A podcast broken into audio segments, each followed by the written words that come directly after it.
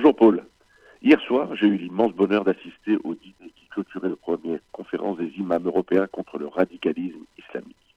Près de 60 imams venus de toute l'Europe, regroupés autour de l'imam Chakoumi, ont donné leurs conclusions de leurs travaux afin de lutter contre le dévoiement de l'islam qui manipule les esprits, attise et haine et ensanglante la planète. Cette initiative, pleine d'espoir, a été saluée par une large assistance composée d'élus français et européens, par les scientifiques et par la presse. Les représentants de toutes les grandes institutions de la communauté étaient également présents afin de témoigner à l'imam Chalkoumi que son courage et son combat ont le soutien de tous ceux qui croient et espèrent en l'homme et en sa capacité à changer l'avenir.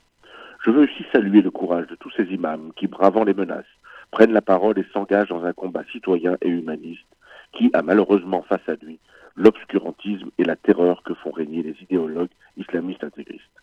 La radicalisation contre laquelle tous doivent se lever et s'exprimer est le résultat du recul des valeurs républicaines et de l'abandon de certains territoires aux mains de voyous et des islamistes radicaux.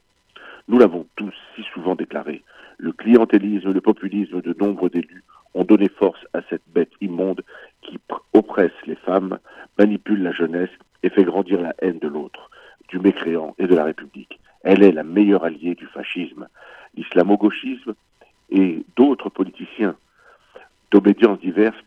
être capables de maîtriser le feu qu'ils allument afin d'être élus se sont transformés en pompiers pyromanes et sont aujourd'hui des otages et des idiots utiles de cette idéologie mortifère. Rien n'est jamais perdu tant qu'il y aura des hommes et des femmes capables de se lever et de dire stop. Hier soir, ils étaient 60 et nous étions plus d'une centaine à les accompagner. Les pouvoirs publics et les médias se doivent de donner plus de force et d'écho à ces combattants pour la paix des cœurs et des âmes. Encore bravo au merveilleux Chan Goumi et prions ensemble pour que la petite flamme qui s'est exprimée hier soir donne aux musulmans la force de se débarrasser d'une tumeur qui, si elle n'est pas vite traitée, fera encore de nombreuses victimes.